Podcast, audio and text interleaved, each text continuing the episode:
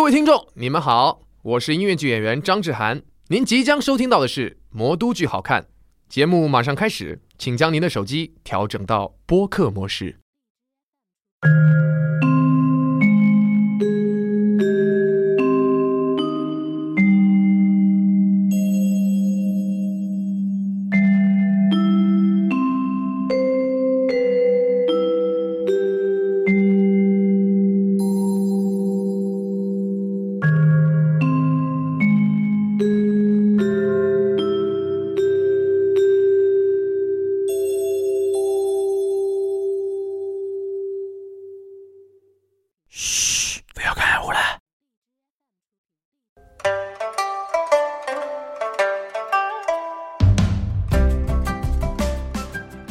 听友，大家好，我是范玉茹。今天我们这期呢，依旧是延续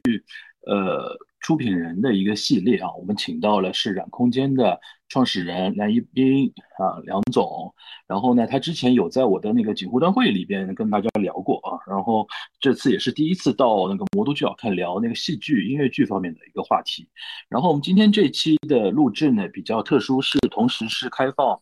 那个进呃会议室旁听的，所以说呃我们今天那个在会议室现场应该会有一些我们魔都剧好看的听友群的成员在边上那个旁听。然后呢，呃既然那个机会比较难得嘛，我们今天大概分成三个部分，一个部分是我跟梁总的一个。呃，对话对谈，然后我这边会提他呃提一些问题给他，呃，第二部分呢，就是我们事先有征集的一些问题，简单的做一个呃回答，然后呢，我们再看看那个会议间里边旁听的同学，如果有那个想呃想提问的，或者说根呃根据那个呃梁总在那个讲的过程中觉得说有呃有想继续深入。了解的内容的话，到时候可以开放几个问题给在会议室现场的呃一些听友啊，嗯，大概就这么一个情况。呃，那我们先简单的问一下那个染空间的梁总啊，那个一斌，你个呃，可以先给我们简单的描述一下这次，因为我们还是一个，因为今天我们采取一个连线的一个方式嘛，也是因为现在这个情况，你能不能跟我们简单描述一下染空间这次？呃，受到疫情的一个大概的一个影响，在几方面啊，然后我想知道几个方面。第一个是原本的一个演出计划，然后第二个就是已经封控了，大概长的话可能已经有两个月了啊，有一些同学可能三月份就开始封了。呃，那染空间现在团队的一个情况，然后比如说染空间的一些合作演员的一些情况。和或者说之后，因为我看已经呃有那个公号也有在推说之后人间失格的巡演全国巡演的一个计划。目前这些呃的受影响的一个情况和呃一些人员上面的一个情况，你能不能简单的跟我们来呃描述一下？呃，我首先我特别高兴今天能够嗯来到就是黄老师的这个播客里面再次跟大家分享啊，因为其实实不相瞒，我上一次。在人间失格制作期的时候，然后锦湖端的那次播客的录制，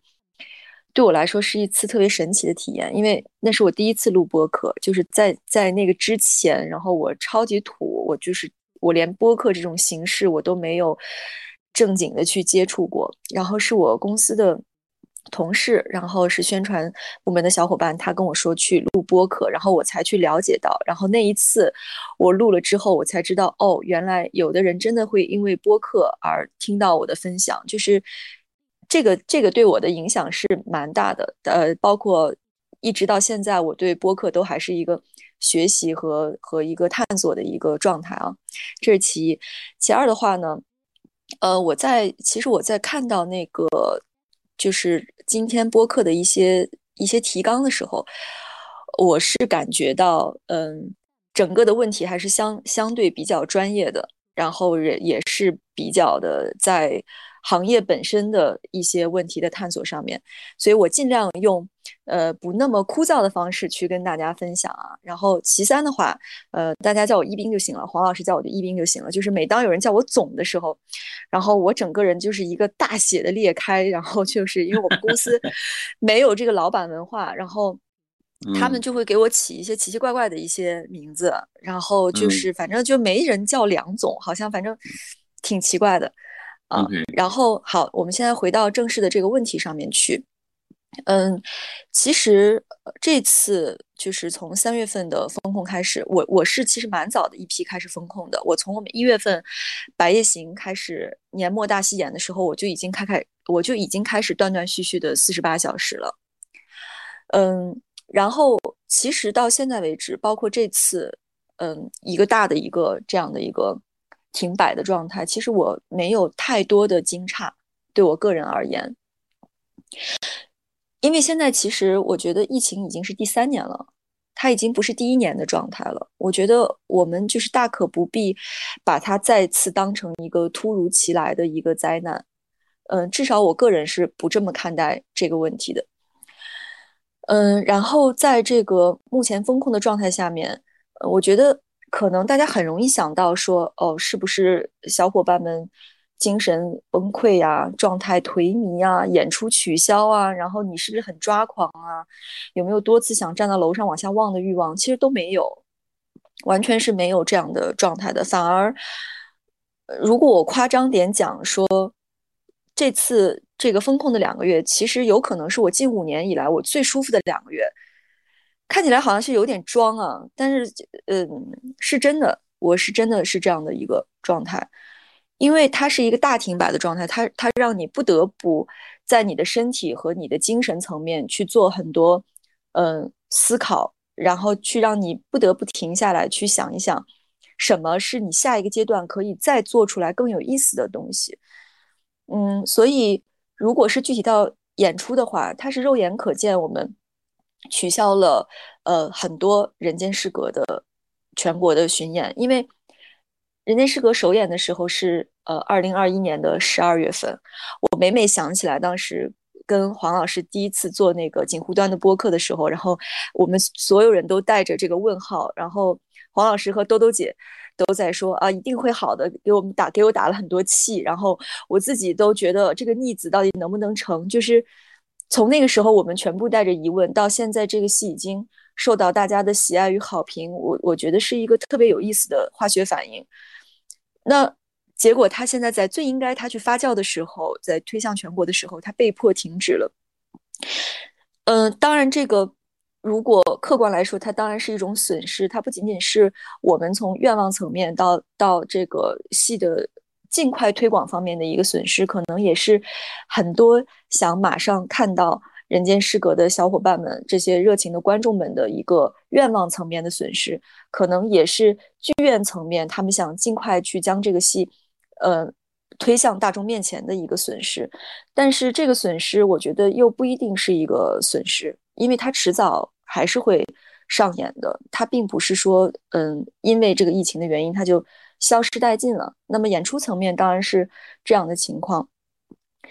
呃，如果说对染空间的一个影响的话，当然大家没有办法全部是在公司马上，呃，就是说很紧密的去面对面的对接一些工作，看上去好像很多东西会很迟缓，但是我感受到更多的其实是另外的一种默契，因为，呃，我日常白天的时候，我们还会线上去做很多工作，事实上除了。我们日常去沟通下半年的一些延期，包括继续巡演的状况之外，呃，我们整个染空间的小伙伴还开发出很多有意思的东西，这个都是我们在日常的这个呃很忙的这种轮轴的这种工作状态下不可能不可能脑海当中想象出的创意的部分。那这个反而我觉得对对我和对染空间而言。都是一种惊喜，然后对我们团队的小伙伴，反而我觉得情感是一种粘合，这个反而我觉得对我而言是一个很欣慰和很喜欢的部分。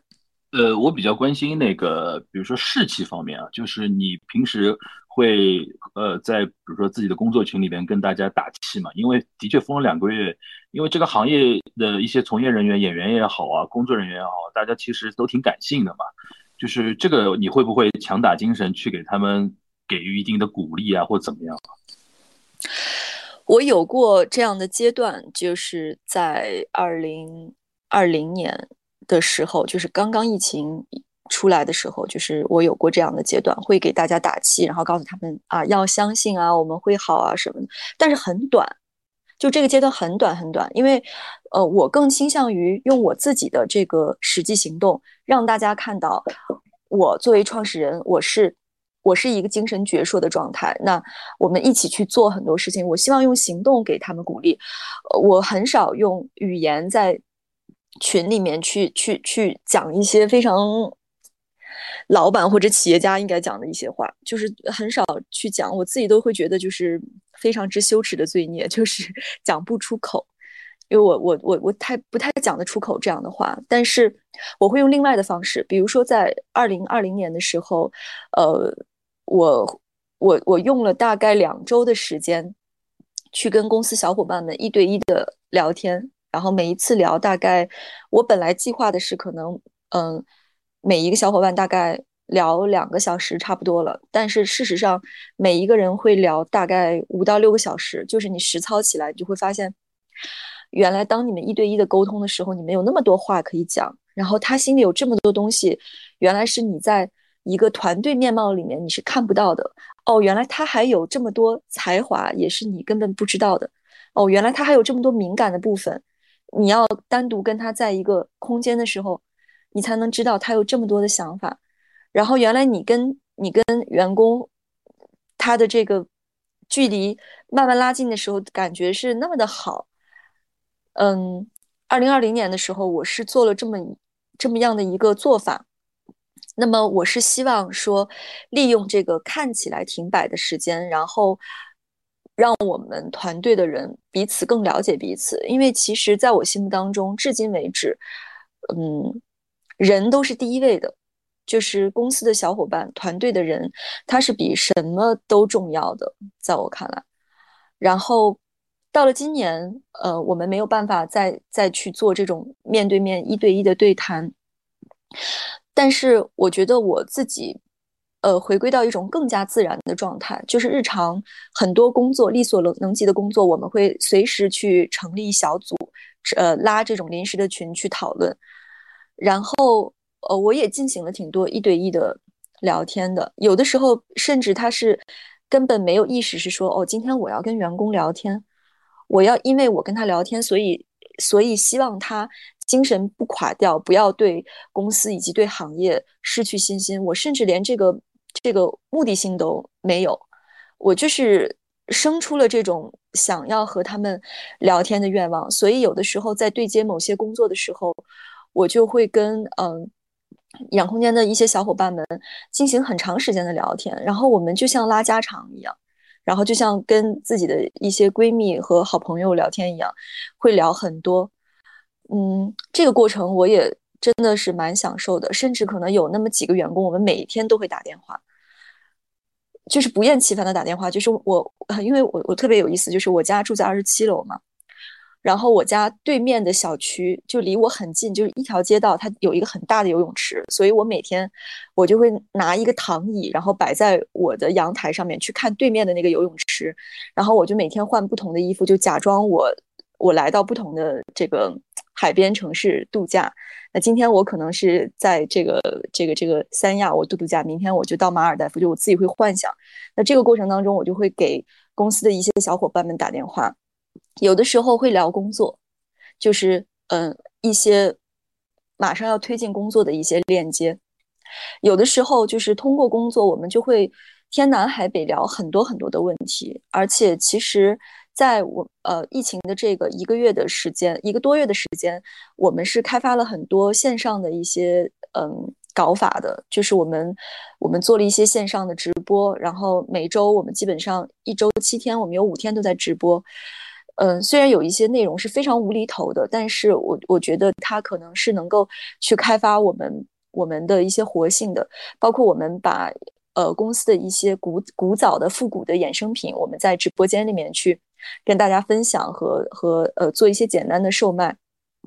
这些都其实是没有当做工作来做，都是一些很有意思的事情。然后包括我们聊到未来要开发的一些新的作品和一些新的衍生品的时候，就会让我们不自觉的，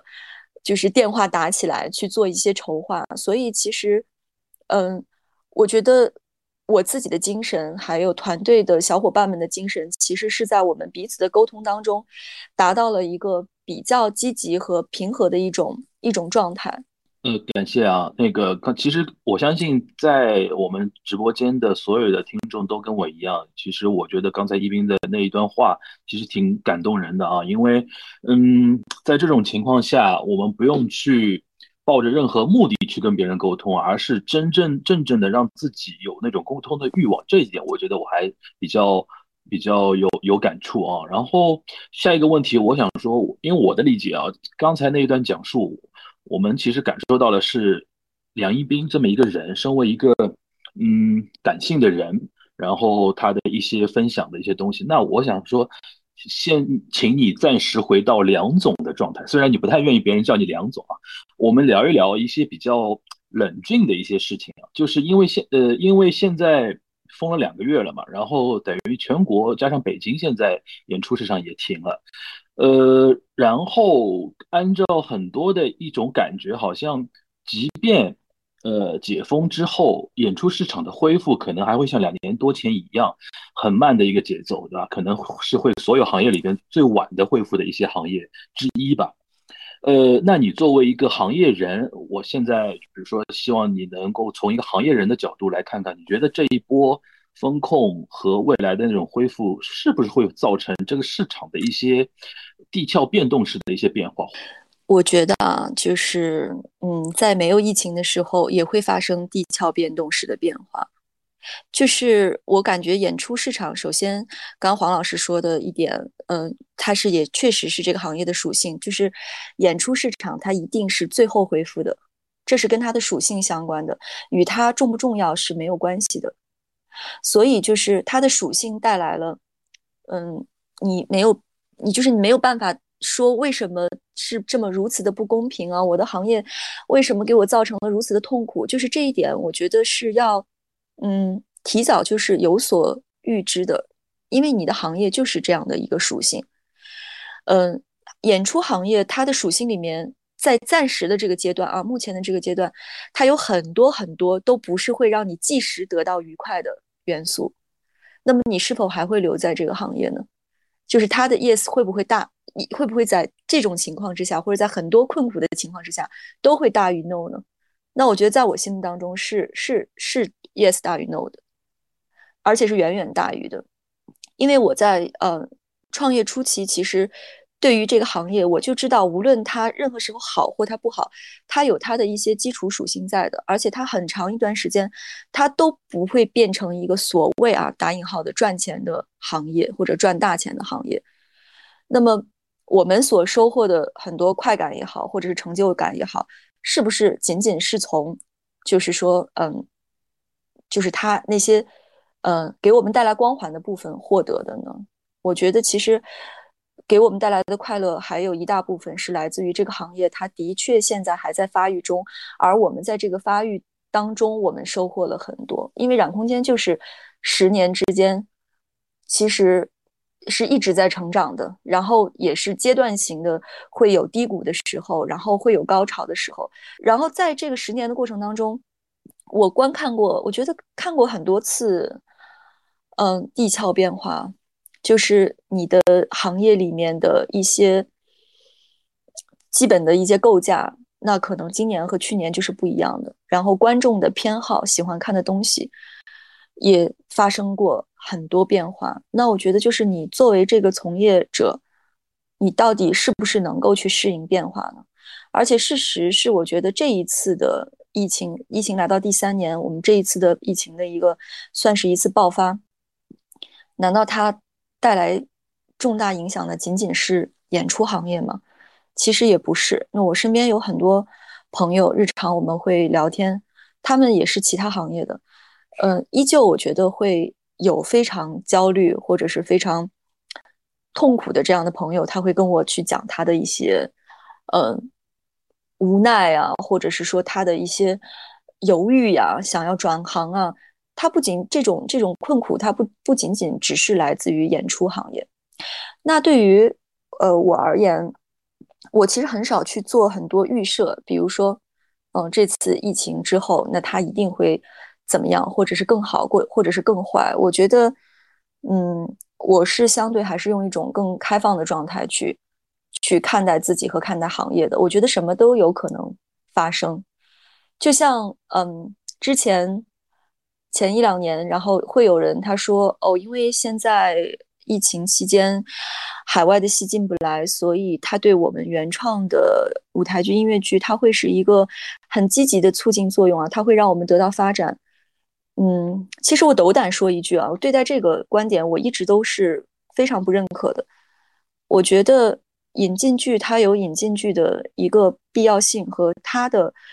和它对中国观众的一些好的一些影响。嗯，原创当然是需要扶持的，但是我觉得原创更应该不要去矮化自己，要要去把自己的信心打足。你更应该在一个相对广义的市场里面。去补充你自己的实力，然后去把自己放到一个大的竞争状态下面去。所以，我觉得我不会去预设说，哦，那未来可能海外的戏更加进不来，那我们原创我们就更加有沃土了。我觉得原创的沃土不来自于竞争的弱化，这个是我是不太认可的。那我也不会说，那一定会很糟啊，也不一定，因为我我相信，就是能留在这个行业里的创业者。他一定内心是非常坚挺的，他绝对，他绝对也是比较过很多行业之后，他觉得我是因为热爱和我对这个行业的呃看好，所以我留在这个行业的。所以就是，嗯，我我觉得从我个人而言，我就是没有办法去做一个预测，说会产生变化啊，去会像股票一样去做什么预测啊，或者像基金去做预测。我我觉得可能艺术行业，它不仅是。本身艺术它它的这个难以捕捉性，这个行业它也有难以捕捉性，因为你也不知道什么时候会横空出现一些现象，或者是一些人，他又会去让行业发生一些好的或者是不够好的变化。我觉得一切是皆有可能的。那对于我自身而言，我觉得就是你时刻保持自己的创造力，无论外界发生任何的变化。我们还是先学会向内求，先让自己的内因发生好的一些变化，那我觉得好的事情才会发生。嗯，我是这么这么想的啊。呃，然后我们想聊一下，因为我们上次对话的时候是正好是《人间失格》首演之前嘛，然后我们也给了你很多的，就是打 call 嘛，觉得觉得觉得说《人间失格》肯定没问题。然后呃，现在《人间失格》首轮已经演完了，然后本来如果没有疫情的话，这个时间已经开始在全国开始在巡演了，正好。呃，请呃找这个机会啊，跟你稍微来呃，我们来怎么说呢？对一下答案啊，就打引号的对一下答案。就是首轮演完，你个人感觉是怎么样的？然后在未来重新演的时候，你觉得会做哪些方面的一些调整？你看，其实染空间现在已经做了十六部戏了，小中大剧场都有。但是有一说一，真的。并不是说每一部作品我本人都喜欢，有一些作品我我本人可能是后悔的，有一些作品我是遗憾的，然后有一些作品我可能觉得还不错。那《人间失格》，我个人对他的喜爱不是说因为他是一个新出生的孩子，我我我那个对他的新鲜感比较重，嗯，而是因为我觉得他是承载了染空间这么十几年以来。的很多审美上面的一些精华，呃，包括我们想做的很多事情，大胆的一些突破。我觉得，对于很多我们从愿望层面到探索层面，嗯，到一个美学层面，其实《人间失格》在我心目当中是最好的。就是这个问题上，可能我就不是特别的谦逊了，因为我说的是我自己主观的一个感觉，我我本人。非常的喜欢《人间失格》，嗯，那么就是对于他最后的呈现而言，我其实是后知后觉的，因为嗯，可能很多小伙伴也知道，他排练周期非常的长，排了四个月，准备了两年，所以在很多问题上，哪怕准备期这么长，在我们的制作过程当中、排练过程当中，都都有过反复很多次的推翻，嗯，所以就是。包括我，包括很多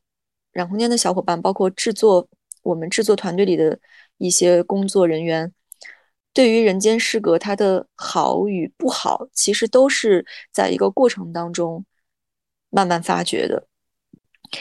首演当首演当天，呃，我们删了三十分钟的戏，删了一段三十分钟的戏。预演的时候，我记得就是我们是演了四个小时，那个是一个相对完整的版本。但是那天，嗯，也是我痛定思痛啊，我跟很多小伙伴我们开了一个会，晚上已经很深夜了。我说明天我们不能照着今天这个状态下去演，必须要删至少半个小时的戏，所以我们是删掉了，删掉了大约半个小时到四十分钟的戏的。首演当天我也。觉不出来这个戏到底是好与不好。那我只知道我自己在每一分钟的时候，我都我都发现哦，原来他是这个样子的，仿佛是第一次看到他的全貌。然后到第二周的时候，演到第二周的时候，我才反应过来，哦，原来是有很多观众他是真的很喜欢《人间失格》。那对于《人间失格》的一些好的评价，我才我才有这个脑子反应过来是也呃。这个真诚的评价对我们来说是是很感人的嘛？但是也是在第二周的时候，我慢慢发现了一些问题，呃，比如说一些有一些台词重复的问题啊，然后比如说有一些接口不够圆润的问题啊，然后比如说嗯，有一些这个部分是不是可以一呃舞蹈部分可以更优化的问题啊，也都是在第二周发现的。所以呃，我们尽管每一天。的演出都在变化，但是，呃，我包括这个就是导演们，他们也都在做很多笔记。然后结束之后，首演结束之后，呃，我们到了今年过完年，呃，我们三月份，呃，二月份我们开始复排，然后我们是有了很长一段时间的整改的。我们复排光第一阶段的复排，我们就复排了一个月，其实刚演完刚没多久。然后我们在有一些舞蹈上面，我们是做了很多优化的，比如说，呃，《夏季花火》这首歌，然后我们是做了一些优化，让这个舞蹈它更不仅仅是一段舞蹈了，它更能让观众看到这个舞群它是服务于叶藏和太宰治的一些逻辑层面的东西的。然后，嗯，包括一些台词，然后我们做了很多优化，尤其是最后的一段戏，就是叶藏和太宰治在花海。前面的那一大段很感性的谈话，呃，就是因为它足够感性，所以有一些部分其实它有一些重复的信息量，所以这一段我们把它，呃，做得更清晰化了。然后包括叶藏发现自己是太宰治书里面的人，以及身边全部都是太宰治小说里面的这些人，他跟同样是书里面这些人的对话，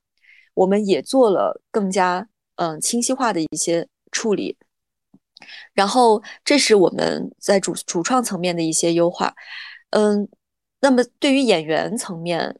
呃，因为我们的排练过程当中，其实很多演员他们自发的，他们发现了一些问题，呃，包括自己唱法层面啊，包括这个情感的表达层面啊，包括两个人对话的这个，呃，这个演法方面，他们自己都是自主的做了很多优化，因为其实对于一个原创剧而言。演员他其实也是主创的一部分，因为他是初创演员，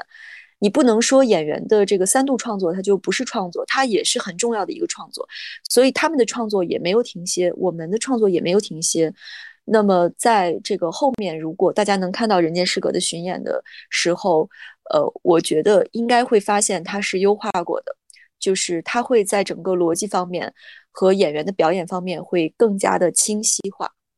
那个，我问一个小问题啊，就是删掉的那一部分戏，未来可能还会通过呃，比如说融合，或者说怎么样的形式让别人再看到吗？因为我看到的是，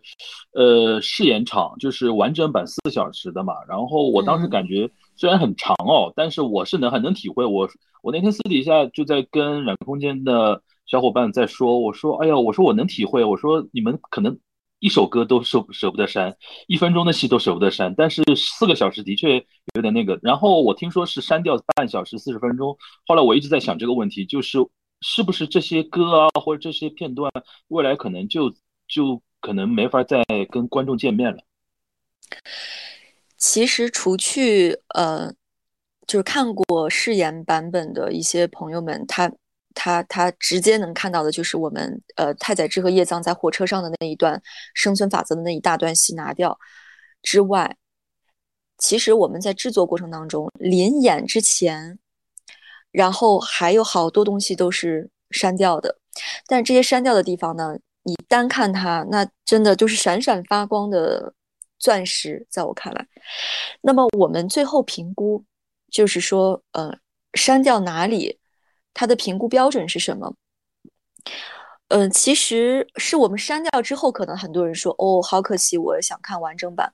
但是我相信啊，如果完整的这个版本四个小时的版本搬上十呃十二月九号的那个首演的话，嗯，我相信还是会有很多问题存在的。然后，因为因为试演的时候，我们已经收到很多关于这个戏过长以及以以及一些有问题的一些反馈了，所以就是我们是在这个反馈下面立即做了一些调整。那删掉的这一段戏为什么会删掉的是它？而不是其他，就删掉最大的部分。为什么是生存法则？因为我们到了演出前，我们就是觉察了一个问题：你这个时候，你如果是零零散散的，这两个演员删掉几句话，那两个演员删掉几句话，你把这个戏平均的去删的话，那有可能会出现更大的问题，而且演员可能第二天都记不住了。那那他演出来的这个是没有保障的，所以只能是痛下决心。拿掉一整块戏，且拿掉的这一整块戏不影响前后的接口，它的逻辑是顺的。所以就是我不知道黄老师后面有没有看我们正式那个版本，就删过的那个版本。其实拿掉的那一块内容，它前面是叶藏说我要去东京，后面是直接接了大家喜欢的那个东京白景了。那是接下来是完全非常顺畅的一段戏，只是说拿掉的部分它也很闪光而已。嗯，那拿掉的这个部分其实。为什么拿掉它？就是因为它，它不影响前后的这个接口，不会产生任何逻辑上大家看不懂的问题。嗯，只是因为这样才拿掉它。当然还有很多歌，我们都非常的喜欢，也没有出现在正式的演出当中，也非常的好听。就是看看未来有没有可能。跟 Frank 沟通一下，我们也可以把它去录制出来，做一些特别版本送给大家，说不定也是有可能的。那这个四个小时的版本呢？我们在最后一场就是彩蛋场的时候，我们就给大家完整的演出结束，把把这一个还呃把这一个呃删掉的部分当成彩蛋送给大家了。然后呢，我记得特别清楚，当时我跟我们公司的花花，我们两个一起在。写那些文字嘛，就是要把它打在那个字幕上面。然后我们就写的很感性的，就是演出结束之后，彩蛋出来之前，我们就就是字幕一行一行的出来，就是众所周知，我们在预演的时候，这个戏长达四个小时，但是删掉的版本它也很可爱。我们想给你们看看，我们就是以这样的语气把这个文字打在了我们的屏幕上面。然后我当时。真实的这个彩蛋出来之前，就是这些文字出来的时候，我真的眼泪都快要掉下来了。就是感觉也有一个宝贝，那我知道可能没有办法每一天给你们看，但是今天最后一场了，它也是一个宝贝，给你们看看好不好？那希望你们也喜欢。所以未来可能在一些特别版本的时候，我们会把这一段拿出来给大家演演看。那也不排除说有一些，嗯。就是大家呼声很高的一些城市啊，或者是一些场次啊，我们把这一段拿回到它原本的一个部分里面去，我们也可以去做这样的一个呃一个考虑和尝试，或者还可以考虑做一些，比如说音呃音乐会版本的，比如说把一些删掉的歌给那个这个融合一下，这种可能性应该也是可以的吧。是的，是的。如果是能够有幸做音乐会版本的话，那我觉得可以拿回来的歌有很多。然后包括像 Frank 他本人很喜欢的一些歌，我们都可以拿回来去让演员重新去在音乐会的版本里面唱给大家听。那我们进进到下一个问题啊，就是呃关于那个染空间的一些问题啊，就是呃我自己的感受也是这样。然后我跟很多朋友聊的一些感受啊，就是。我们其实私底下都会说，哦，一提到染空间就觉得哦很厉害，出的戏质感也非常好。然后呢，就是就觉得说，而且上次我们在锦湖端聊天的那一期反响特别好，很多人觉得说，哦，通过这么一期节目，感受到了梁一冰对于那个音乐剧的一个执念啊，一个执着的东西，大家都觉得很感动。尤其身为一个呃女性的一个创始人啊，嗯。但但同时呢，我就有一个疑问，就是或者说有一个小小的一个嗯担忧的地方，就是可能这点想跟你沟通啊，就是呃你本人或者说染空间团队有没有一种呃说计划或者说想法，去逐步的让染空间身上有一种某种相对明晰的一些标签，就是在这个市场上或者说在。观众里边，或者说在别的圈层媒体也好啊，呃，或者说嗯，或者主要是公众圈层吧，就是一说到染空间，大家都有一个概念啊，他是做什么什么样的音乐剧的，或者什么样什么什么样的一个舞台剧的这么一种品牌的那种感觉，或者说他的风格，或者呃，就是说比较能够呃有大家呢就一说就能马上脑子里边闪出这个概念，这种想法。或者说这种计划你这边是有没有？或者说你觉得这个这么一种想法本身，从在你这边看来是不是有必要？这个问题的话，我觉得就是，就就如果我现在突然间厚着脸皮来讲的话，我觉得可能有很多的小伙伴们或者观众们会觉得染空间的审美特别好。这个不是我说的啊，这是反馈一下啊。这个这个我们同意，我们私底下都说审审美很好，但是审美很好这这句话其实有点有点虚，你知道就是好这个东西就就大家可能标准都不太一样嘛。就是说，你有没有想过更具体一点，或者说，呃，主动让大家，呃，比如说，呃，就是怎么，我我有可能也说不好这这种感觉，就是说，呃。能够更具象化，能够具体化，或者这个标签更明显一点，有没有这种可能性？你看啊，就是比如说啊，呃，如果说一个团队，嗯，比如说几年前的话剧中心，他可能也也也也有一些团队，他就是他就是只做悬疑剧，然后呢，可能有一些团队，他就是攻这个仙侠剧，他就一直在演。然后你包括也有一些团队，他的标签就是我做喜剧，我全部做喜剧。就是对于这种我只做什么的这种归类，我可能本人就不是特别的喜欢。如果说染空间在我心目当中有标签的话啊，认真的说的话，就是两个关键词，一个是野。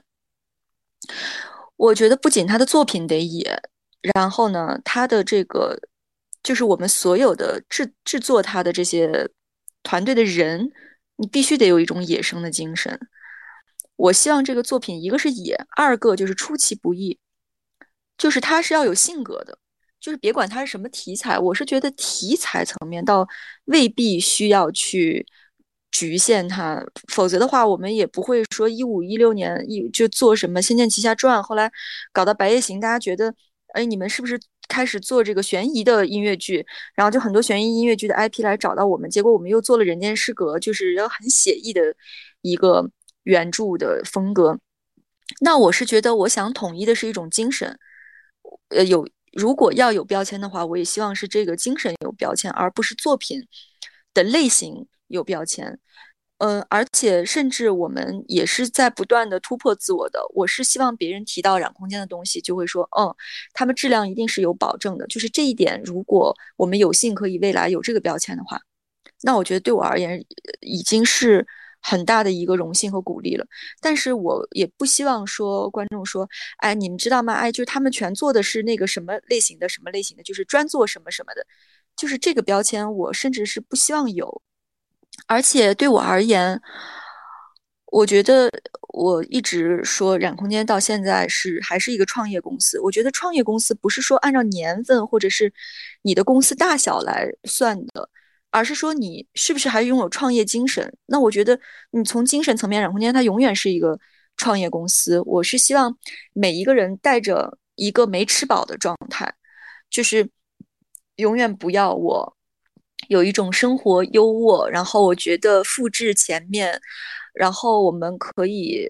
怎么样就大功告成的状态。因为在我看来，我觉得标签它有的时候就会约等于一种大功告成。那我就是防止自己有这种大功告成的状态。如果有愿望，希望大家提起染空间能够说什么的话，我就希望大大家说，哦，这个东西太野了，太有意思了，为什么他们永远是出其不意的？这个是我的一个愿望。二个就是说我希望有一天观众可以告诉他的朋友们说，哦，这个是染空间出品的，你放心去买，不会不会让你失望的。就是只要能有这两点，我觉得已经，嗯，是在我看来是很很成功的一个标志了。魔都剧好看是一档聚焦上海舞台表演作品的聊天播客，节目固定每周一上线。您可在任意的主流音频平台或者播客类 APP 搜索“魔都剧好看”五个字，收听订阅我们的节目。也欢迎您通过每期的节目信息关注我们的官方微博，加入我们的听友群。月要戏不散，魔都剧好看。好的，好的。那我们就是我跟那个一斌的对话，可能。到这边啊，然后我这边简单问几个我们听友给你的一个问题啊，你简单回回复一下就可以。呃，第一位 ID 是小顾同学，然后他他其实呃，其实你刚才在论述过程中有回答到他一部分的问题，然后他还有一部分的一个呃提问是想问你说，呃。《百叶行》和《人间失格》以后有没有可能会走出中国，走向亚洲，冲向世界？因为他关注到，好像日本有一些音乐剧的迷啊，好像也有在关注，就是呃那个我们染空间的几部跟日本 IP 相关的戏嘛。就是他想说，有没有你你本人有没有这种计划，说以后我们返销到日本去，或者说甚至更多的国家？嗯，其实这个事情前段时间我们就已经在做了。呃，我个人更倾向于是中文版的要先到海外演过之后，再去做其他国家语言的授权，这个可能是我自己的一个执念。呃，其实现在已经有几个国家有跟我们沟通，就是说关于版权的事情，就是《人间失格》。那我是更希望《人间失格》它能够先以就是。中文的音乐剧的这个语境，要先在其他国家演过之后，再去做其他国家语言的授权。就是为什么是这样的想法呢？是因为，嗯，我挺希望能够去做中文原创音乐剧的国际化的，这是我的一个美好的愿望。但是，呃，当然也也有很多人可能一直有一种说法，就是说音乐剧是舶来品，然后中文不适合演唱音乐剧。当然，对于这些说法，我我相信他有他的理由，但是我也一直是，嗯，不是完全觉得是一个一一个一个肯定句啊。那中文演唱音乐剧的这个《人间失格》，我希望他先能够去海外演过，让别人知道哦，原来中文音乐剧的它也有这个很美的一种感觉，也不会因为觉得是中文的这个语言演唱出来。他的第一个版本就会觉得很奇怪，就是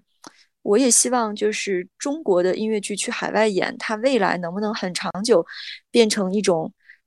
有可能变成常态呢？那哪怕不是两空间的戏也是可以的，就是我我是有这种愿望，所以那一定是要中文的《人间失格》或者是《白夜行》在其他国家演过，呃，我们染空间才会去做这个其他语言的授权的。呃，那下一个问题啊，下一个问题，同学叫 Show，呃，然后他想问你的一个核心问题就是，呃，因为软空间目前都是大剧场的制作嘛，未来你们会考虑说，呃，去一下那个沉浸式小剧场，或者说这类似的这种尝试？嗯。沉浸式，然后小剧场、中剧场，这个几个可能是单独的问题，对我们而言，因为其实小剧场的话，我们染红间做过很多。我们从二零二零一一年创业开端，就是从原创的小剧场开始的。那个时候，其实之前跟黄老师还聊过嘛，我们在话剧中心呀、大剧院呀，去呃小剧场啊，做过很多这种原创的。话剧的这样的一个一一些演出，这这个原创它是连所谓的 IP 的一个一个原始点都没有，那就是完全拍脑袋的那种原创，就是从理念层面就是原创的，所以这也是为什么可能到现在我们去做一些 IP 的一些改编都会相对大胆，可能就是基于我们的基这个基因是从这个嗯很很原始的这种原创。开端的。所以小剧场呢，我们呃每每做完一个大剧场之后，按照以前的一个节奏，都会去做一个小剧场，去当做一种休息。嗯，像比如说我们之前的逆时光啊，然后很多观众喜欢的脑蒸发啊，都是很神经的一些作品，然后也很就是开脑洞的一些作品。那对我而言，我觉得做这样的作品，包括像野路子，可能呃，它它不属于任何一种呃剧场，它是我们最早是在 live house 演，它其实对于团队的人而言是一种休息，因为它可以用用创造去养创造。我觉得是这样的一个方面吧。对于小剧场，那中剧场的话，其实是染空间做的很少的一种一种形态的，呃，剧场形式。就是我们自己每次开会，我们也会聊到说，哎，好像我们很缺这个中剧场的作品，也不知道为什么，反正要么就是比较偏重于去做大剧场的这种结构复杂的作品，要么就是做小剧场的这种脑洞比较大的东西。中剧场。我们可能还并没有想好，就是说染空间的中剧场作品应该是一个什么样方向的东西。因为对于我们而言，它不是说空间的大小你是小剧场还是中剧场，也不是说大剧场减点人数到中剧场就是中剧场作品了，中剧场扩点人数或者是原封不动加几个灯到大剧场就是大剧场作品了。这个都还是要有讲究的。每一个空间，你的观演关系和你的空间的大小，嗯。也决定了一个题材它是不是适合做这个选择中剧场或者大剧场或者小剧场的一种形式。对于进入式的话，那我的看法其实是不要盲从，因为呃，我觉得就是像在呃二零二零年，因为疫情的原因，然后诞生了一些呃就是进入式的东西，包括有一些。原本是剧场作品，它改成这个小的进入式的作品，我觉得都是其他公司它的一些成功的尝试。但是这个场成功，我觉得是属于他们的成功。也许我们做就会失败。然后我也不希望说，因为因为我们要做一个进入式，然后我们宣布做一个进入式，然后我们就把这一块这一块的这个嗯板块也补齐了。嗯，我倒是没有特别紧迫的诉求。如果未来我们要做进入式的话，我觉得首先先去学习。我觉得学习是很重要的，就是可能要先去看一看别人是怎么做的，然后学习的足够多的时候，去思考染空间风格的进入式应该怎么做。二个是，我觉得驻场和进入式，你一定要保证它的质量是足够好的，就是它能够让观众源源不断的。嗯，无论是平日还是周末的呃晚上，或者是更晚，他们都会来来这里去坐一坐，去消费，然后去看这个演出。嗯，我不希望有一天做一个进入式和驻场，它是。勉强维持的，就是因为我宣布我这个是驻场，所以说哪怕我下面坐了十个人，我也要拼命演下去。那我觉得就是没有必要。所以我希望首先先把这个模式搞清楚，然后如果是有这个有这个就是很大的冲动和思考清楚染空间风格的建筑师是怎么做，我们才会去着手做这件事情。就嗯，不是一件很急的事儿。好的，嗯，呃，那我们接接着啊，接着呃，又一个问题，ID 是一般市民徐女士啊，然后她其他两个问题你其实之前都已经回答了，然后她有一个问题是关于是说，呃，未来染空间有没有可能会跟别的呃，就是说传统媒体或者说视频平台去进行一些合作，去做一些推广的呃推广音乐剧的一些。综艺节目或者说其他形式的一些节目有没有这种可能性？或者说现实中有没有一些平台已经来找过你了？嗯，当然是也有平台跟我们聊过。然后，因为我是觉得每一个就是呈现方式，它是中间有有鸿沟的，是需要用巧妙的方法和智慧去让这个鸿沟变得不是鸿沟的。如果只是把一个我们的片段，然后以推广的目的放到电视上的话，我相信未必成功，因为我觉得音乐剧有它的属性，它的属性就是它需要语境。它不是说我把一个我们在音乐剧里面看的时候，观众频频鼓掌的一个片段拿到电视上，它就会成为一个，或者拿到网络平台，它就会成为一个一个流量很高的东西。因为它的语境就是你要有前后关系啊，你要有这个故事本身它的铺垫嘛，然后你也有现场的登福道效的一些一些。就是辅佐嘛，那到了这个电视的媒体上面，他要想一些其他的办法去弥补掉这个东西的。但是我觉得不是不可能，只是如果未来有可能去跟一些平台去做，呃，类似像网络啊或者是电视媒体的综艺的话，那嗯，我希望染空间可以更加深度的参与进去，就是从创意层面。然后就能够深入的去参与进去，而而不是说作为一个选送片段，嗯，去呈现，那可能就会有很多遗憾。因为我是觉得，像现场演出，你比如说《人间失格》，我们的这个舞美它是加了很大的分的嘛，就是它有一个父亲的一个大头，它一个理念的东西，它有贯穿始终的一个一条逻辑在。但是如果你在电视媒体上，你只是拿拿一个高潮歌曲，你放在里面的话，那它可能未必是里面的一个高潮，就是它需要有前后关系的。所以，呃，如果未来能有这个缘分，或者是跟一些节目、一些平台合作的话，那，嗯，我当然也是觉得很好。但是我就是很希望能够从很早的一个原始阶段，大家一起来开发，然后可以很深度的去参与。那是很期待的。呃，这位同学他是匿名提问，他就在问说，在呃在创作一部剧的时候，有没有遇到过你们想表达的和预期中的市场口味有冲突的时候？如果遇到这种情况下的话，呃，你们这边一般是去怎么平衡？是坚持自己的表达，还是会一定程度上考虑它的一个呃商业性的问题？嗯，我想到之前我们在二零一四年的时候做过两部作品，就是二零一四年我们做了一部中剧场和一部小剧场，我就不说名字了啊，都是相对比较失败的。其中呢，这两部作品，这两部作品来自于两个导演，不是同一个导演，然后都做了很多呃所谓的很大胆的尝试。然后做了一些很多不常规的表达，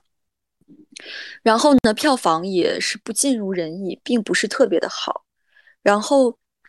嗯，当然，可能对于创作者而言，他他也会呃拼命的说，我这个东西其实是一个很棒的东西，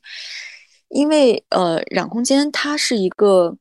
创意的，就是是一个创作基因的一个一个公司，就是它并不是说我。呃，我我去找一个团队，你们去开发就好了，然后我们去负责把控这个这个这个预算，然后呃卖卖票、宣传搞搞好。不是的，就我们是从头到尾是参与呃参与创作的，包括我本人也是这样的。呃，其实从二零一五年往后就蛮少有发生这种情况了，因为我感觉就是说，嗯。好像并不存在创作者，他就非常的上帝视角，你就是可以做出很多口味刁钻的东西，你是大艺术家，但是观众他看不懂你的东西。好像我我感觉越往后的时间越少会发生这样的状况。我感觉观众里面的很多人，他的学习能力甚至是大于你创作者的，他单位时间可以看很多戏，然后他会有很多。很多的思考，所以就是在这个过程当中，我觉得如果没有让，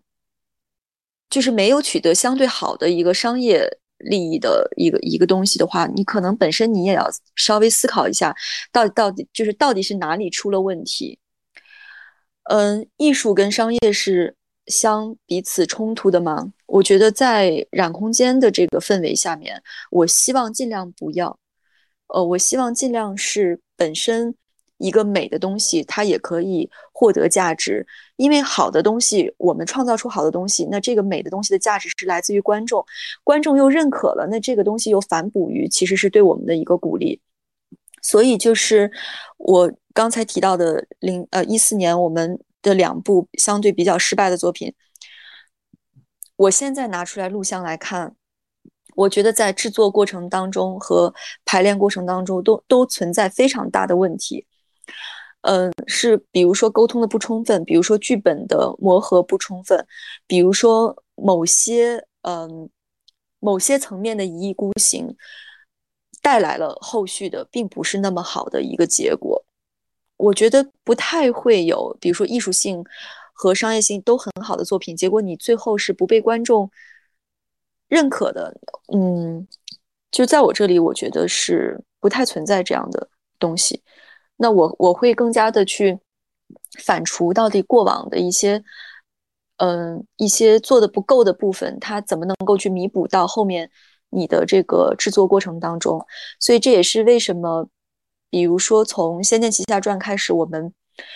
在制作它的过程当中，我们就有一个粉丝。粉丝团是参与跟我们一起讨论剧情、讨论创作、讨论这个服装造型以及游戏它原设一一一系列的一些问题，包括到《白夜行》的时候，我们就是做了一个叫做《白夜行》的评审评审团，就是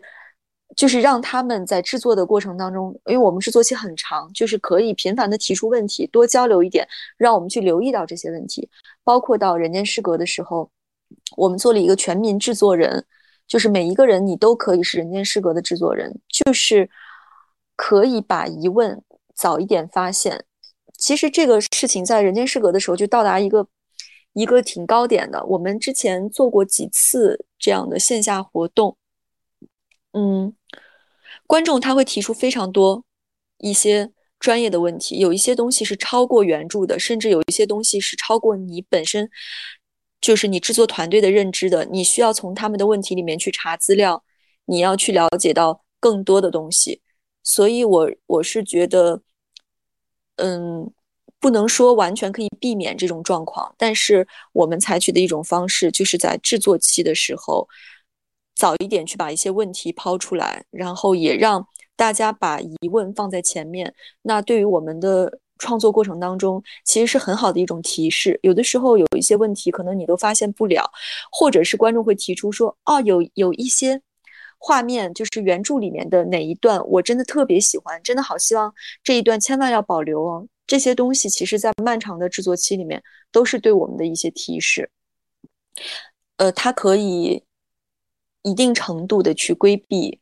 然后刚才这位同学提出的问题。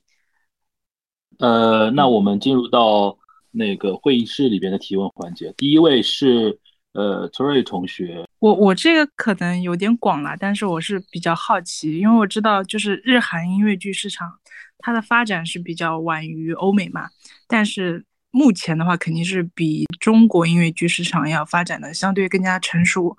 然后那我想知道从出品方的角度来看。就我们中国音乐剧可能跟他们更多不同的点，或者说未来就是那个发展方向吧。因为我觉得，呃，一斌蛮有想法的，所以我也想听听看你是怎么看待我们中国音乐剧市场和他们的不同。其实这个问题的话，就是对我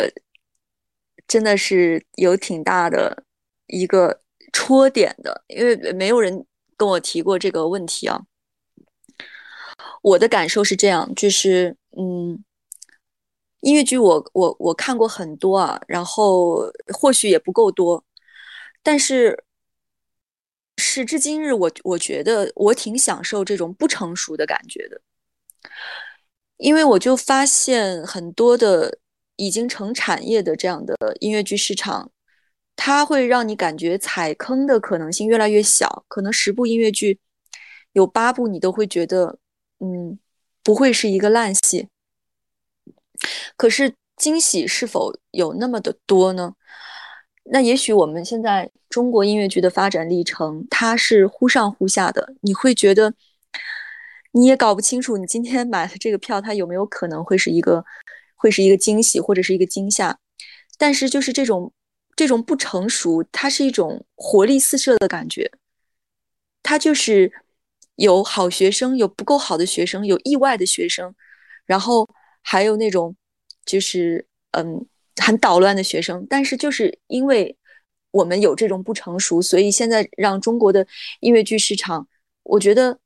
嗯，在我看来还是有活力的，哪怕不能演出的时候，我我我都觉得其实同行们他们在努力的去尝试做很多东西，呃，而且不预设结果的去做很多东西。那日韩的音乐剧的话，我觉得日本和韩国又会有挺大的不一样的。嗯，我感觉日本的音乐剧，它就是我我我到我在日本的时候，我最喜欢看的是，我最喜欢去的是下北泽。因为夏北泽它有一点像那个大学路，但是它比大学路可能更更有趣一点，它更野一点。然后我记得我我看了一个很小的音乐剧，然后嗯是在一个居民楼里面，然后进进去之后我也听不懂日文，但是我感觉台上的每一个演员就令我惊诧，熠熠生辉，就是就是他那个能量，我感觉是可以掀翻房顶的，所以我我是觉得他们的。有一些能量的储备，可能并不是在类似像四季这样的剧场，或者是类似像 TBS 这样的这样的剧场里面。我反而是觉得，可能像夏北泽这样的剧场里面，它有它有很多很多有意思、有能量的一些戏。那我我不知道为什么，就是可能这些戏它没有特别的，就是推到一些嗯更。更广的一些公众的舞台上面，那我觉得如果有一天夏北泽的有一些有一些戏可以被挖掘，然后到更大的舞台上演的话，那我觉得会我们会发现很多惊喜。韩国的音乐剧，呃，我看的更多的其实是。在中国看的汉化的韩国的音乐剧，我去韩国的次数非常非常的少，就是我在韩国看剧的经历也不是那么的多，这个是实话。嗯，所以我可能并没有办法，就是以我自己的这个，呃，就是说单方面的一个说法，然后装成一个专家去评评价韩国音乐剧，我是没有这个资格的。只是我觉得说，在中国现当下的状态下面，我们去改编，呃，很多。国外的题材啊，我们去我们去这个做一些海外的引进啊，我觉得是一个一个过程，因为不能保证每一个创作者他都一定是马上清晰自己要走的路是什么样的一条路。但是如果他他在其他的国家的作品里面，他发现哦这个更倾向于我喜爱的东西，那证明我们现在也是在一个探火探索期。我以前我也会说哦，我们是做原创的，怎样怎样，就感觉好像自己很了不起的样子。我现在不这么看待这个问题，我觉得没有谁比谁更更厉害，就是你做原创你就了了不起的要命了。呃，我现在也不这么看待这个问题。我觉得那些做引进的或者是做汉化的公司，他们也很了不起的，就是他们有一双慧眼，然后在他们的审美下面去发现海外的有一些演出，然后这些演出以汉化的方式或者原版的方式来到中国，然后又能让我们这些没有办法马上到海外去看剧的人，浓度很大的去看到这些好戏。我我内心是很感激这样的同行们的。就是这个想法，我跟几年前是很大的不一样。所以说到中国未来会走什么样的一条路，我我觉得一定是百花齐放。我并没有觉得说有一天这个市面上全部铺的都是我们中国原创的作品，然后它就能证明我们有多么的嗯繁盛啊。我反而是觉得可能是可能是一种良性的刺激，就是有海外的好的作品能够持续的让我们看到，然后有。有的创作者，他们可以去把一些好的海外的作品也也能够去搬到中国来，然后我们这些做原创的团队又能够去受到好的启发和刺激，形成一个良性的竞争，我觉得才是好的。如果有一天一家独大或者是几家独大的时候，我觉得是一件很恐怖的事情。如果有一天染空间变成了几家独大之一的话，我我会。我会觉得很恐怖的这件事情，那不是一件特别好的事情，所以我是希望说，无论是广义的好还是不好，我希望它都是存在的，然后不要快速的走走向所谓的成熟，让我们的不成熟和和让我们的这种探索期再长一点，然后让我们永远在刺激当中去保持年轻的状态和探索的状态，我觉得才是对我们中国的音乐剧市场是嗯，在我心目当中是好的。好的，感谢一斌的回复啊，然后我们第二个。呃，第二位同学，M A Day 同学，你可以那个把自己的麦打开。呃，我这边想问一下一冰姐，因为你刚才你也说，就是你期望就是染空间有一种野的文化嘛。其实我其实想好奇的想问一下，就是你其实作为染空间的负责人，作为一个老板，你觉得这样的一个野的文化，你们在公司的内部是怎么样来培养这样的一个文化，以及你们怎么去坚持这样的一个文化的呢？嗯，其实我觉得这个具体到要具体到人身上，嗯，我我我不敢，就是说让公司有一天变成了大家都很所有人都很听话的状态。如果有一天这个公司让我一进去会觉得春风拂面，好舒服啊，每一个人都是那么的融合，然后已经磨合的如此的圆润，没有争执，没有争吵，所有事情上面一呼百应，那我觉得可能他会走下坡路的。嗯，做我们这样的公司，其实活力和造血能力是第一位的。我，我其实很希望能够保持公司的小伙伴们的他们的一种棱角嘛。然后，我也希望就是听到他们有不同的声音。我记得当时我们在二零二零年进行那个谈心的那个环节的时候，然后我们公司有一个票务部门的这个。同事，然后他日常是超级温和的一个人，他就跟我说了一句话，他说：“他说我们要，他说我们要重视那百分之一的人他们的不同的想法，哪怕他是百分之一的不同，我们也不可以因为那百分之九十九而忽略他的声音。”然后我到现在我都记得他说的这句话，嗯，所以我觉得每一个人的性格。包括他的为人处事，包括他的情商，这是一种外在的表现形式。但是每一个人心里面，我相信都是有棱角的。然后我甚至发现，可能在染空间的这个沃土下面，呃，反而会让一些人的棱角比以前更甚。他可能从前的棱角就是是是是是八十度的，是一个钝角，可能慢慢它变成九十度，有有时候它会变成一个锐角。我希望去培养他们的这种棱角。让他们敢于去说不，然后敢于去说出自己真实的想法，呃，而不而不因为所谓的一个团体概念或者是一种集体意识，然后就失去自己的个性。就是我希望他们是保持个性的。然后，但是其实一个团队里面，当有个性的人存在的时候，那你你不同的声音就会很多，你必然就会带来一些，嗯，就是沟通啊，包括管理上的一些问题。但是这些问题，我觉得。它也是我们保持活力的一大元素，大概是这样。好的，然后我们继续提问啊，下一位是大庭家最老的孩子，这一看就是看过《人间失格》而且很喜欢的啊。您好，就是想嗯，正好刚才。比较巧，第一个问题也提到了版权系的事情，嗯，就想问一下，说染空间这边有没有想法说，嗯，之后除了原创之外，考虑做版权戏？因为其实，呃，第第一点是因为版权戏也分两种嘛，就是有完全不太有、不太能改的，然后也有一些是可以，嗯，做汉化也好，或者说其他改动也好，可以有一定的二度创作空间的，嗯。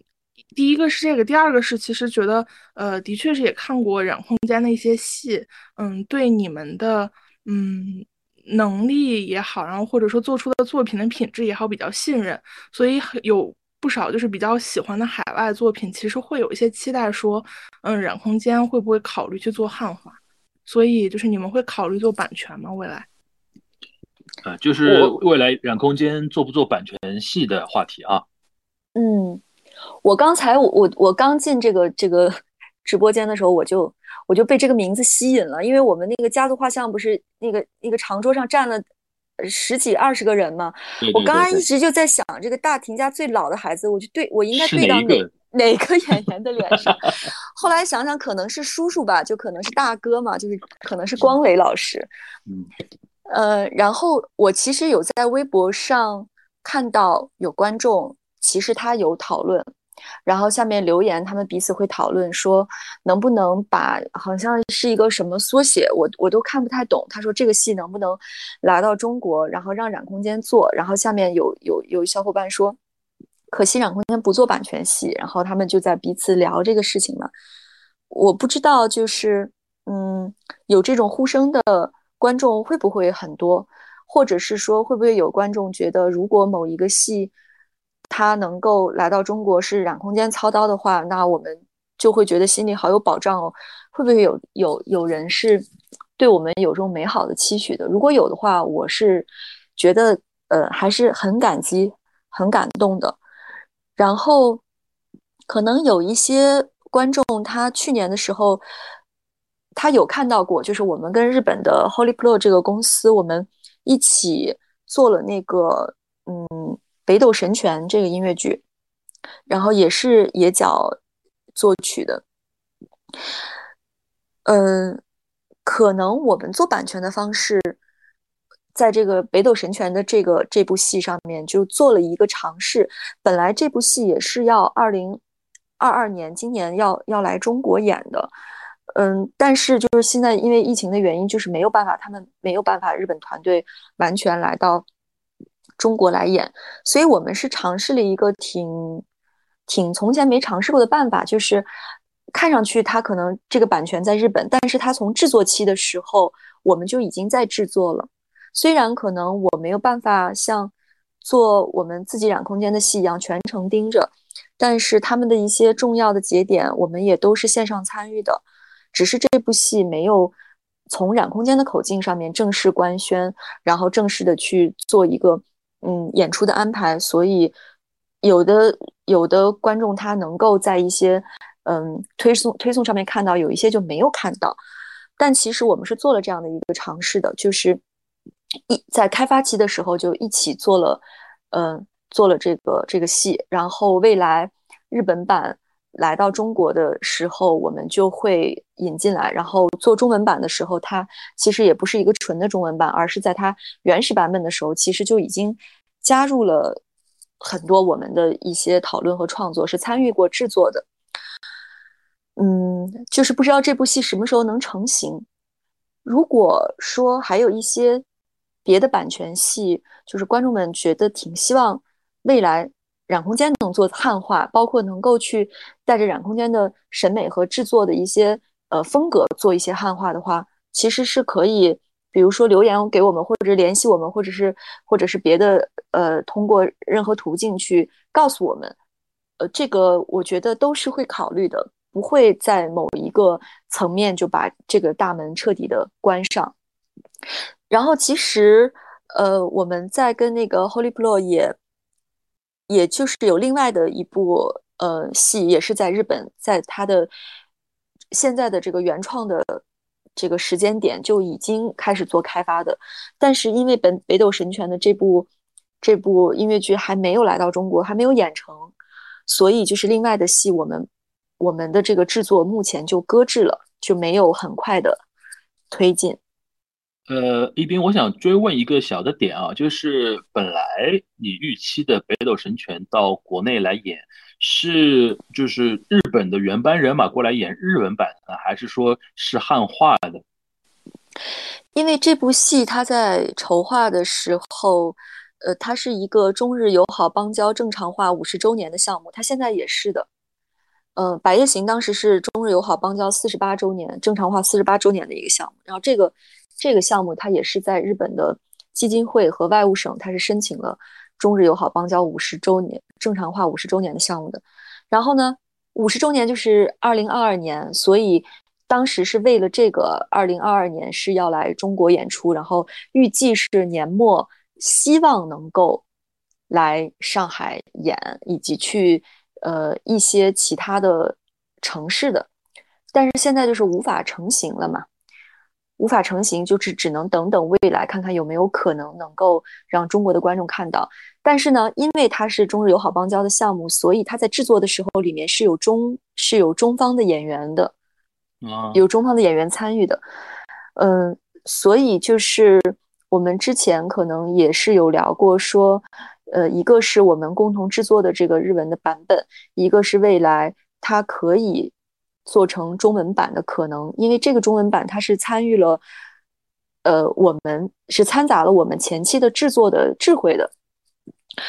然后包括那个我们在制作《人间失格》的过程当中，平时给那个 Frank 打电话，有的时候他也会跟我聊聊这个，就是北斗神拳的一些情况嘛，然后他们的一些音乐啊什么的，我们也都会一起聊一下的。所以就是，当然这个制作，我觉得。是浅制作，它不是一个深层的共同制作，但是可能也是开辟了这个先河了。那对于我们而言，它也是一件很有意义的事情。嗯，那未来如果是做有幸做中文版的话，我们会在我们共同开发的这个版本上，可能再做一些优化呀，再做一些开创啊。但是这个时间的话，就无法预测是什么时候了。呃，我们那个接下去，呃，应该是最后一个问题了啊。呃，我们请 X S X 同学，然后把麦克风打开，可以提问了。嗯，一斌老师您好，嗯，感谢您今天九十分钟的分享。我这边就是前面也听到您说，就市场上有一些好学生和坏学生，嗯，不知道您近期的话，就是看到市场上或者说国内国内外，您觉得好学生或者说有比有没有觉得还比较亮眼的这些剧目？嗯，就这样一个问题。然后另外希望能在六月份尽快在剧场见吧。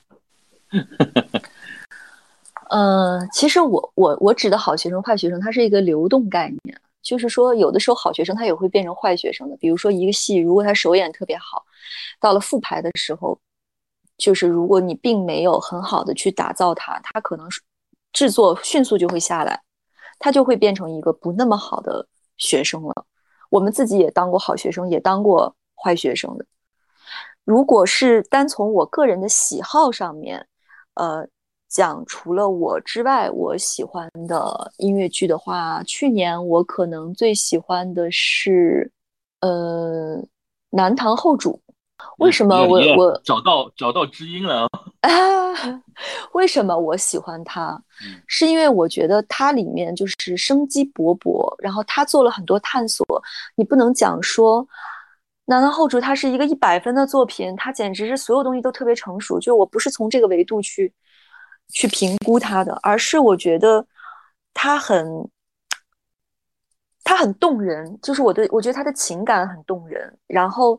他的演员让我觉得，嗯，很受，很受打动，就是，然后当我看到他们在上面大汗淋漓的时候，我甚至，我甚至觉得那个就是我大学时候的一个状态啊，是我大学时候的一些身边的好朋友们的一些状态啊。这个多多么的可贵呢？但不是说这个作品是学生作品啊，我只是说状态。然后包括我看《南唐后主》的时候，他下半场，他有有就是他有一个红色的一条这个呃宽宽的一个一个一个绸缎，然后从天上下来的时候，我就是数度掉泪。我觉得从这些东西里面。我看到了他们的创作者是用心在去做这个创作的，然后他们的演员也是很热爱这部作品的。然后你你去看，它可能只是一个绸缎啊，一一条绸缎在舞台上能值多少钱呢？那可能一条绸缎不值多少钱，但这个创意在我看来就是无价的。嗯，然后包括他有几个小的舞蹈动作，我记得他是那个，就是演员他。李煜他有一个文人李李煜，他有一个动作，他就是拿了一把折扇，他分四次打开，就这么一个动作，我觉得就让我浑身鸡皮疙瘩就起来了。就我我觉得都是特别的打动我的一些部分，所以《南唐后主》我非常的喜欢。从他从他选择这个选题，到他的上下半场的一个对比的变化，然后从他的这个完全。一个原创的状态能做到现在的这个程度，然后他们还在不断的去做优化，我都觉得让我很喜欢，就很受鼓舞。那个一斌，你这段话我肯定会录下来，然后发给巨火的人听一下。哦，是吗？他们肯定很开心，你又你能你能在今天这个连线里面这这这么这么讲。呃，那我们那个。差不多啊，时间差不多，然后来到了本来预计的一个半小时九十分钟时间啊，非常感谢一斌花了那么长时间跟大家聊聊天，然后说了说自己的一些想法和一些理念上的东西。然后我观察了一下，全程就是都是维持在呃五十人以上的一个状态，而且大家的互动也很踊跃，看得出来。然后今天一斌的分享让大家收获不少，然后也很感动啊。呃，那。呃，我再提醒大家一下，如果你没有听到完整版的话，呃，因为从下周一开始吧，就是我们这个跟出品人对话的系列就会陆续在播客的频道，就魔都最好看的频道里边陆续上线，呃，大家可以关注一下啊。然后每周一的节目更新的时候，就会预计这呃今天跟一斌的这一期应该会在下下周一吧，就会有完整版上线。如果你没有听到完整版的话，呃，到时候可以关关关注一下，好吧？呃，那今天非常感谢一斌的参与了，然后你也辛苦了，因为花呃讲了讲了九十分钟啊，非常不容易。然后我们还是那句话吧，就解封之后，我们看看有没有别的什么契机，然后请你再到我们的工作室呃录音间，然后再跟我们聊聊天，好吧？好呀，好呀，今天特别开心，然后也谢谢大家跟我的倾听和沟通，谢谢大家。呼啸的空气在盘旋，无尽的灰色在蔓延。我要让你看见，看见这烈火燃烧的终点。我创造的世界，羞耻的罪孽，消散在世间。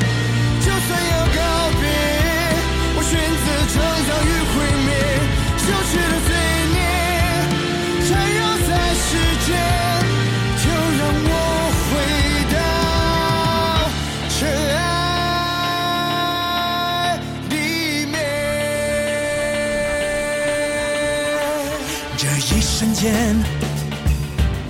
灰烬不再陪伴火焰，滚烫的心跳被冻结。你是否能看见，看见这风中飘摇的碎片？我颤抖的视线，羞耻的罪孽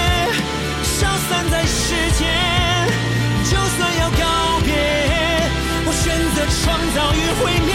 羞耻的罪孽缠绕在世间，让我代替你续写。如果有再一次沦陷，这是我最后一次辩解。我看见我的终点就在另一边，有人编织着自己，却如此喜悦。耻的罪孽，消散在时间。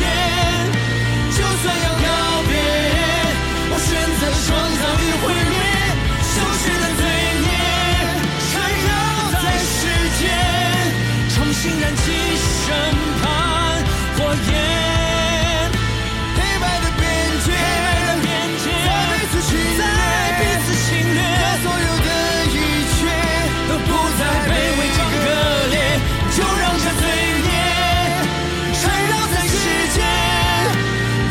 the dawn